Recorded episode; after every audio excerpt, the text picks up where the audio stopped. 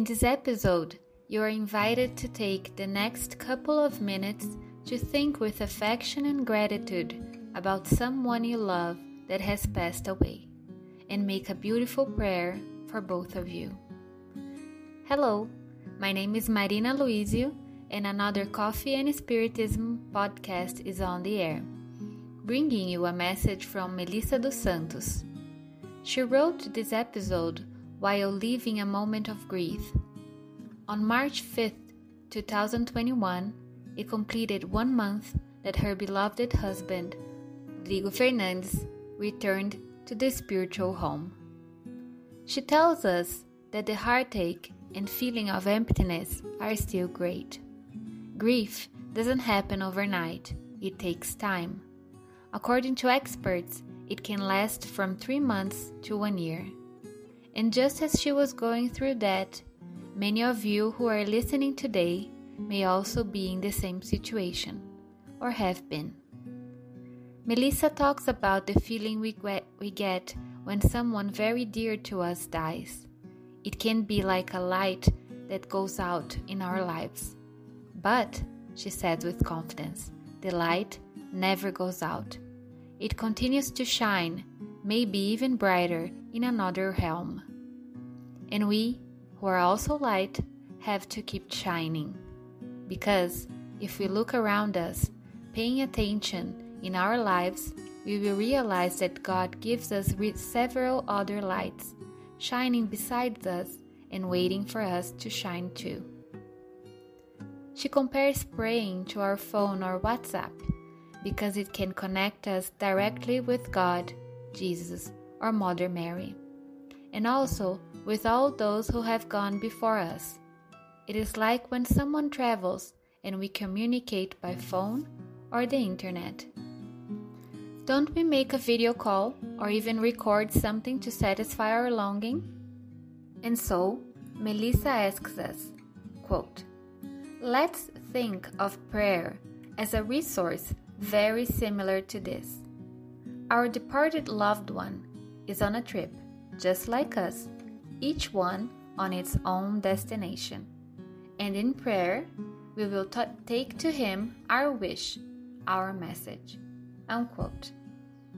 Many Spiritist books tell us that when we say a prayer to those who have passed away, that person receives good energies and, in many cases, may even see us saying the prayer in a kind of image projection.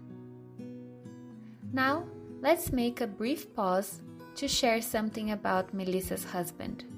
In her own words, she says, that he was not a Spiritist. He had come from a Catholic background, and he always prayed. He didn't like to pray out loud very much, but every time he did, he would start by saying, Daddy in heaven, thank you so much for this day. Melissa says she thought that was funny because he was a grown up man and still said, Daddy in heaven but it was his affectionate way of talking to Jesus.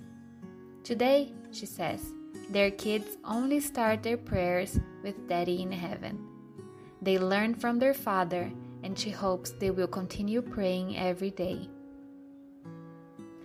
Praying can only benefit us. The Spiritist book by Allan Kardec talks plenty about how prayer does us good and can also do good to other people when we address a prayer. Let's quote the answer to question 660, which says, quote, Those who enthusiastically and confidently pray have more strength to withstand the temptations of evil and to get help from the good spirits sent by God to assist them in doing so. Unquote.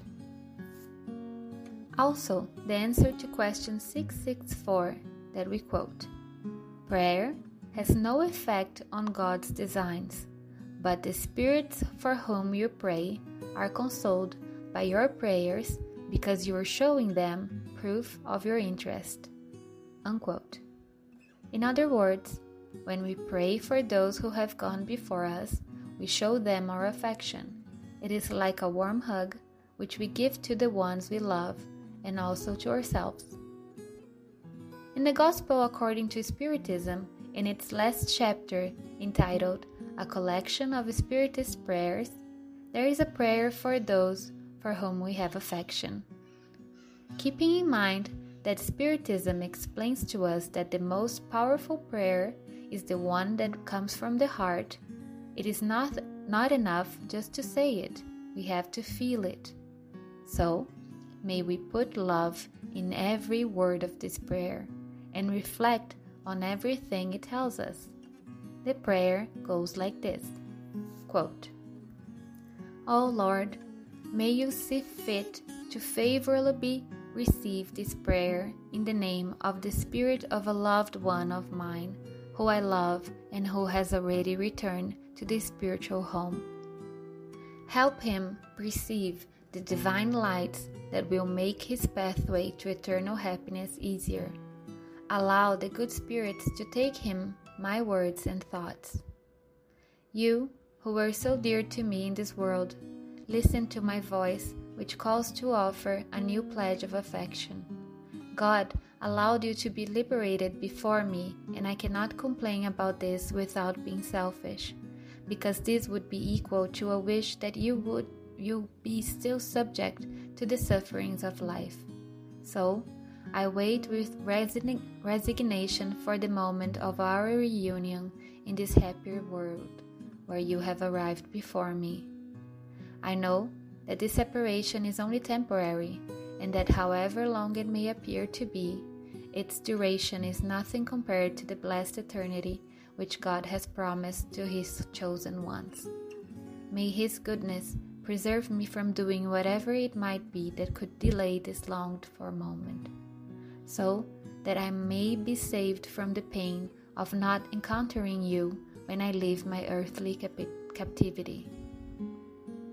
Oh, how sweet and consoling is the certainty that there is nothing between us but a material veil which hides you from my sight, that you can even be here at my side, hear me speak as I of old, or perhaps even better than then, to know that you do not forget me as I do not forget you, that our thoughts are constantly intermingling, and that your thoughts accompany me and uphold me.